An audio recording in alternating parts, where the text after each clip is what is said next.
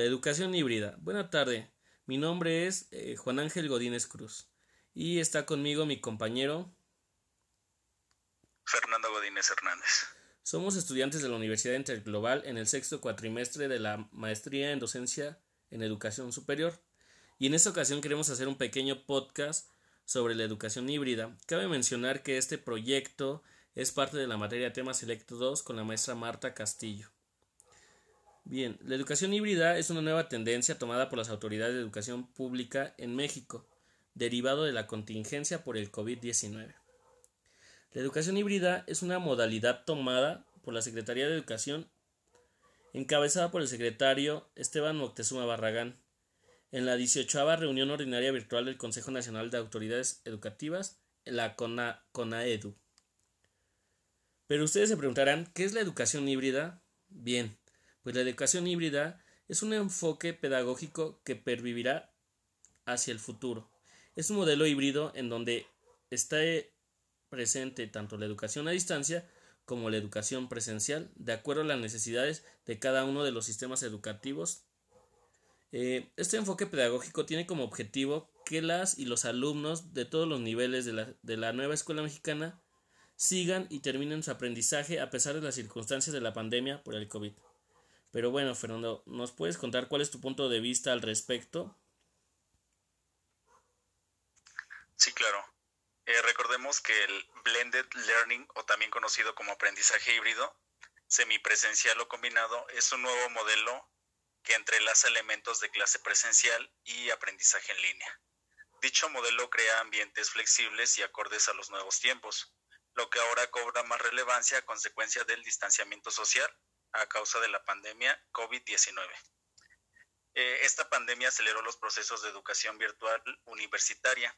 El confinamiento está provocando un cambio en las instituciones de educación superior, las IES, por la forma en cómo se están concibiendo los sistemas de enseñanza presencial y virtual. Se está borrando la idea de que la educación en línea iba por un carril y la educación presencial iba por otro ahora se están conjuntando para generar un modelo híbrido.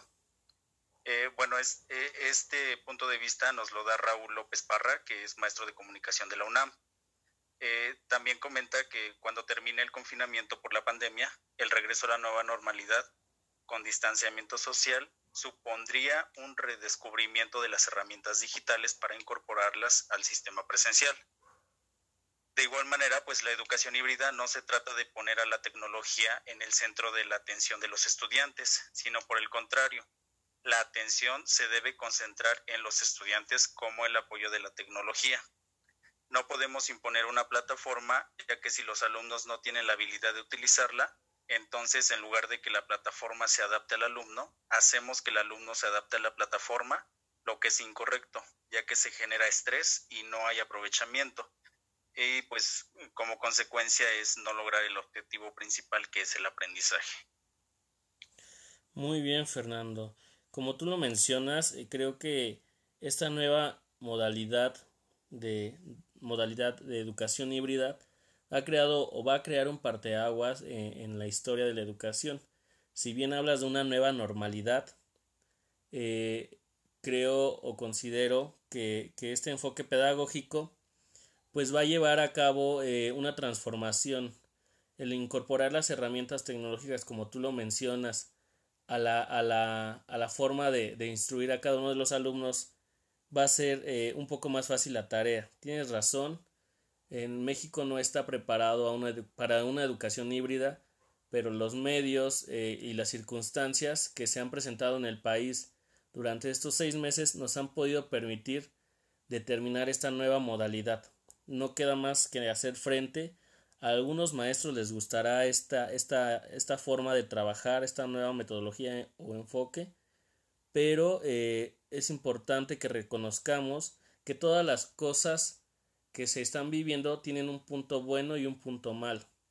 El punto bueno sería aquí que se van a incorporar las nuevas herramientas y la instrucción eh, y la forma de adquirir aprendizajes va a ser diferente a la tradicional.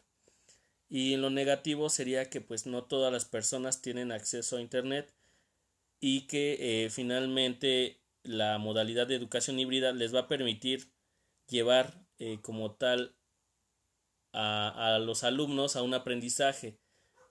Eh, sin embargo, no todos tenemos el acceso. Entonces, la, la nueva normalidad nos espera. El nuevo enfoque pedagógico nos va a permitir conocer e innovar en la educación y pues esperemos que de aquí en adelante eh, esta nueva educación híbrida pueda permitirnos lograr eh, un aprendizaje más sólido. ¿Tú qué piensas, Fernando? Ya para terminar este, este podcast. Así es, efectivamente, Ángel, concuerdo contigo. Eh, no olvidemos que el, el, transitar de este modelo de educación híbrida pues va a requerir voluntad del cambio por parte de las YES, de las YES y autoridades educativas para realizar las reformas en los planes de estudio.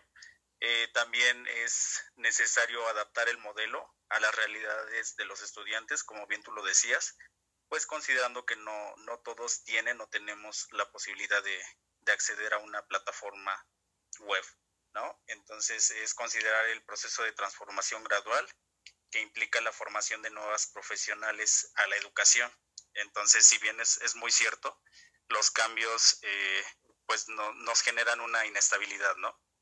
Y eso es lo que tenemos que, aprender a, trabajar hoy en día en estos tiempos de pandemia que pues nos viene a, a hacer, a recordar que tenemos que hacer un, una conjugación entre la tecnología y la educación tradicional que, que veníamos manejando. Ok, muy bien Fernando, pues muy interesante tu punto de vista.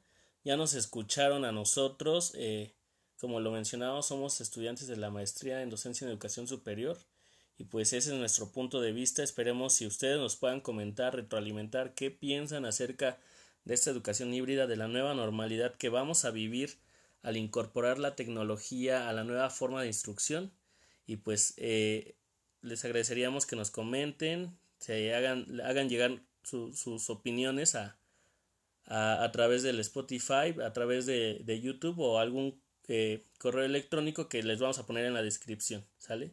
Pues buenas tardes y muchas gracias por escucharnos.